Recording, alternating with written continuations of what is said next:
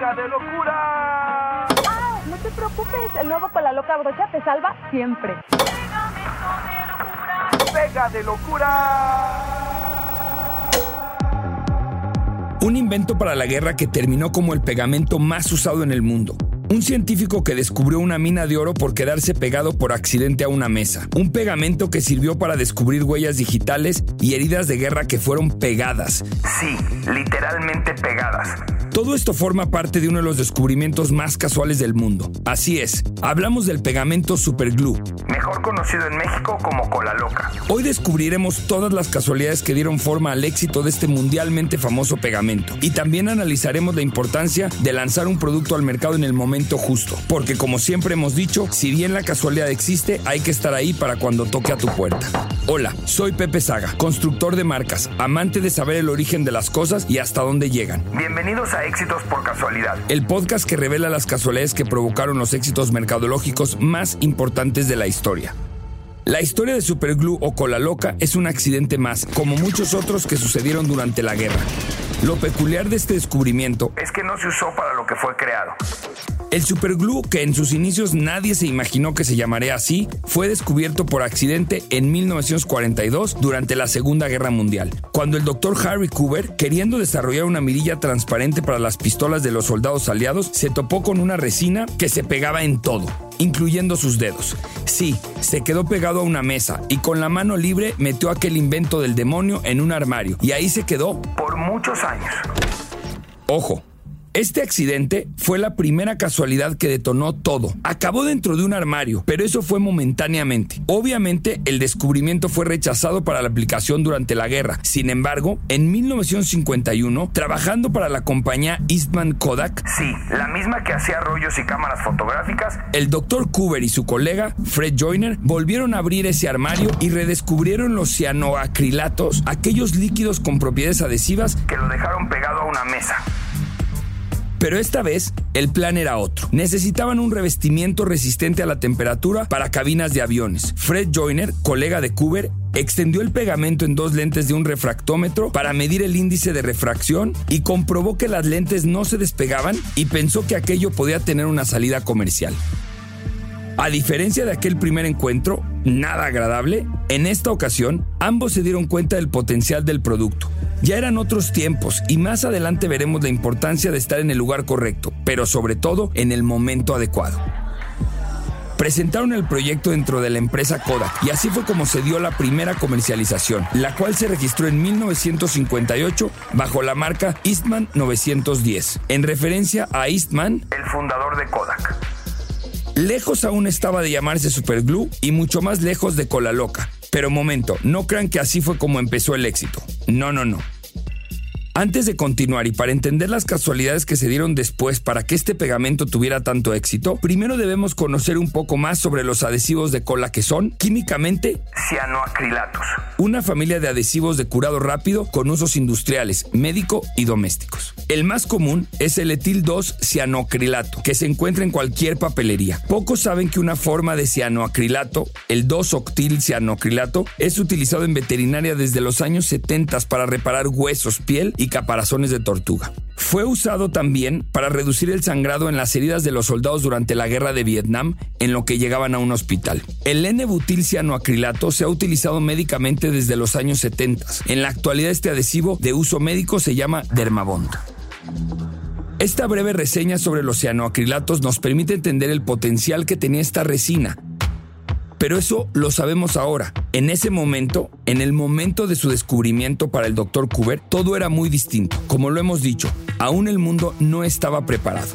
Imagínense, a pesar de anuncios publicitarios que se hicieron en 1958 a la salida comercial del entonces llamado Isman 910, donde se mostraba un auto lleno de pasajeros pegado con Isman a una grúa, bueno, el caso es que el producto fue todo un fracaso, porque al parecer a nadie le interesaba pegar tanto las cosas. Así que ni en mirillas para armamento, ni en aviones, ni como pegamento parecía funcionar. Así que la mina de oro tuvo que esperar para ser abierta. Fue hasta la guerra de Vietnam que de nuevo una casualidad insistió en que esta resina merecía un lugar en la historia. ¿Cuál fue esta casualidad? Pues resultó que las muertes de soldados americanos no se producían en el momento del enfrentamiento en la jungla, sino en el traslado de los heridos. Los médicos y el personal sanitario necesitaban algo que pudiera detener las hemorragias de manera inmediata. ¿Y pues en quién creen que pensaron? Así es, nuestro héroe, el superglue, hizo su aparición. Y así fue como redescubrieron la capacidad adherente de este pegamento y cómo es que servía para pegar también partes del cuerpo humano. Así fue como comenzarían a cerrar las heridas hemorrágicas aplicándolo en forma de spray, permitiendo llegar a los soldados vivos al hospital de campaña con los helicópteros de evacuación. Cientos de miles de soldados sobrevivirían reduciendo la mortalidad de estos desplazamientos por debajo del 1%. El éxito y la campaña de difusión fue tal que no faltaría el superglue En ningún botiquín de cualquier casa. A pesar de no ser reconocido por las autoridades sanitarias y no ser aprobado su uso médico civil hasta 1988, cuando se desarrolló la variante de cadena larga. Pero el cianoacrilato se calentaba y producía productos gaseosos muy irritantes para los ojos y pulmones. En la actualidad no se emplea en medicina, aunque se está desarrollando nuevos superpegamentos que además de pegar tejidos son antimicrobianos, que al entrar en contacto con el aire se polimeriza para formar una película adhesiva que se seca en unos pocos segundos, quedando los bordes de la herida tan fuertemente adheridos Como con suturas. estos pegamentos empiezan a utilizarse en las suturas en las cirugías del corazón, del estómago y de intestinos, así como en vasos sanguíneos. Quién sabe, puede que lo de coser las heridas sea algo anticuado en un futuro no muy lejano. Pero esperen, Esa no fue la única casualidad que se sumó al éxito imparable del superglue. Resulta que alguien descubrió una peculiar característica de este potente pegamento. Cuando se abría el pegamento emanaba vapores de cianoacrilato que se adherían a la grasa de la piel, revelando cada minúsculo surco, de por ejemplo la yema de un dedo en condiciones de humedad controlada. El superglue podía emplearse para revelar huellas dactilares y de hecho se emplea hoy por hoy en las policías de muchos países. Estas utilizan este método para hacer moldes de huellas que puedan comparar luego con sus bases de datos casados. Algo que quiero resaltar es que más allá de las casualidades, el éxito se empieza a sumar cuando se utiliza y se comercializa un producto en el momento adecuado. Hablemos más a fondo de esto y para hacerlo quiero poner como ejemplo a los negocios emprendedores. Bill Gross es uno de los principales fundadores de startups en el mundo. Él nos comparte su reflexión sobre el porqué del éxito de unos negocios y el fracaso de otros. Su teoría tiene todo que ver con la historia del superglue. Veamos. Él cree que aunque se pueda tener al mejor talento dentro de una organización que busca emprender, eso no garantiza su éxito. Él se pregunta si una empresa tiene una gran idea, un gran proceso, una gran inversión, un gran talento, todo es una maravilla. ¿Por qué a veces terminan en la quiebra o desapareciendo? tratando de encontrar qué factores contaban para el éxito y el fracaso de una compañía. Al principio creía que la idea lo era todo, pero con el tiempo comenzó a pensar que quizá el equipo, el desempeño, la flexibilidad. Importaban aún más que la idea. Él usó una frase de Mike Tyson. Todos tenemos un plan hasta que te pegan en la cara. Bill cree que esto aplica perfectamente para los negocios, pues está convencido de que mucho del desempeño del equipo tiene que ver con la habilidad de adaptarse a ser golpeado en la cara por el cliente. El cliente es la realidad verdadera, así es como se le ocurrió que quizás el equipo es lo más importante. Después empezó a ver el modelo de negocio. ¿Tiene la compañía un camino claro para generar ingresos? Eso comenzó a sobresalir en creencia sobre lo que era lo más importante para el éxito. Luego pensó en el financiamiento. A veces las compañías reciben financiamientos fuertes. Quizá eso es lo más importante. Pero después vino otra variable que llamó su atención. El momento, el timing correcto. ¿Es la idea muy adelantada y tal vez el mundo no está listo? ¿Estás avanzado y tienes que educar al mundo? ¿Estás a tiempo? O estás demasiado tarde y tienes mucha competencia. Bill nos cuenta que vio muy cuidadosamente estos cinco factores en varias compañías y miró a lo largo de más de 200 diferentes compañías para tratar de salir con algo científico. Primero, Cinco compañías que estaban en la parte alta del éxito. City Search, Cars Direct, GoTo, NetZero, Tickets.com. Todas esas se volvieron éxitos billonarios en dólares. Y después, las cinco compañías por debajo del éxito. Z.com, Insider Pages, MyLife, Desktop Factory, PeopleLink. Todas tenían grandes esperanzas, pero no tuvieron éxito. Trató de clasificar a lo largo de todos sus atributos cómo creía que esas compañías calificaban en cada una de esas dimensiones. y miró los éxitos desmesurados. Como Airbnb e Instagram, y como Uber y YouTube y LinkedIn, y algunos fracasos como Webvan, Cosmo, Pets.com, Floss and Friendster. Estas compañías tenían financiamiento fuerte, algunas tenían modelos de negocios, pero sin éxito. Trató de ver los factores que realmente contaban más para el éxito y fracaso a lo largo de todas estas compañías, y los resultados fueron realmente sorprendentes. El número uno, el factor indiscutible del éxito, fue el momento. Fue el timing. Este momento en el tiempo porque el momento oportuno representaba el 42% de la diferencia entre éxito y fracaso. El equipo y la ejecución fueron segundo. Y la idea, lo diferente de la idea, la originalidad de la idea, De hecho, quedó en tercer lugar.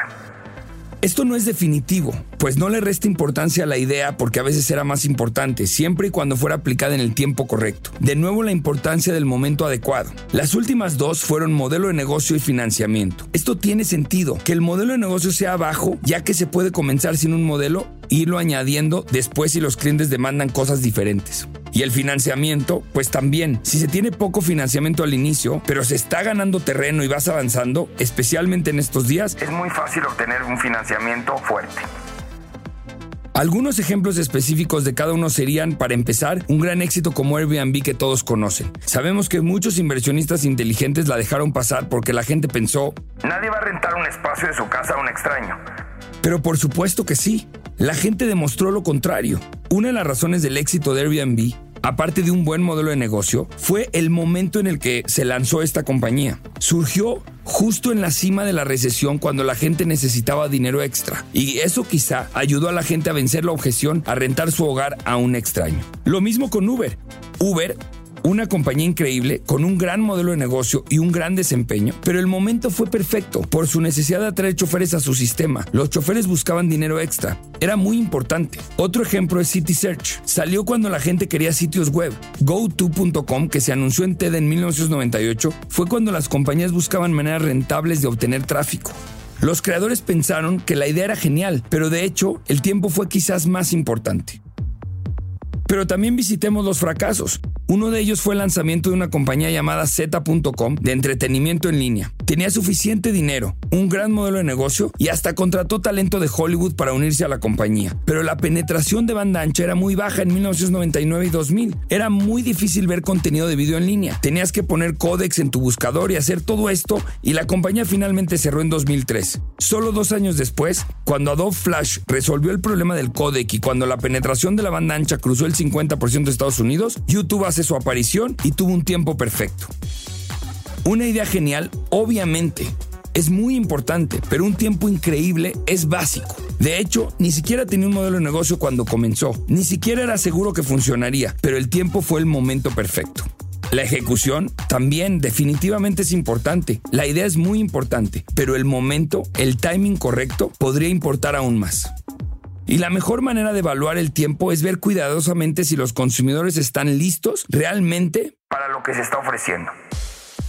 y ser realmente honesto, no negar ninguno de los resultados que se vean, porque si tiene algo que se ama, se quiere impulsarlo, pero se tiene que ser muy muy honesto sobre este factor que es el timing correcto. Tomando en cuenta todo esto y regresando de nuevo a nuestro producto estrella Superglue, es evidente que una casualidad acompañada del momento oportuno puede ser la fórmula perfecta del éxito. Porque pensemos qué diferente hubiera sido todo si el Superglue no lo hubiera inventado un científico en contacto con los militares. Pensando en guerras, Hubiera terminado siendo inservible.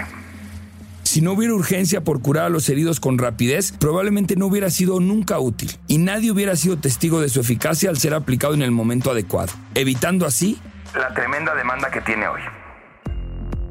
Las cosas deben de suceder en el momento perfecto. Es tan malo estar atrasado como adelantado a la hora de innovar y ofrecer un nuevo producto al mercado. Porque las casualidades nunca dejarán de ocurrir, es mejor estar preparados para aprovecharlas. Los esperamos en nuestro siguiente capítulo. Yo soy Pepe Saga y esto fue Éxitos por casualidad.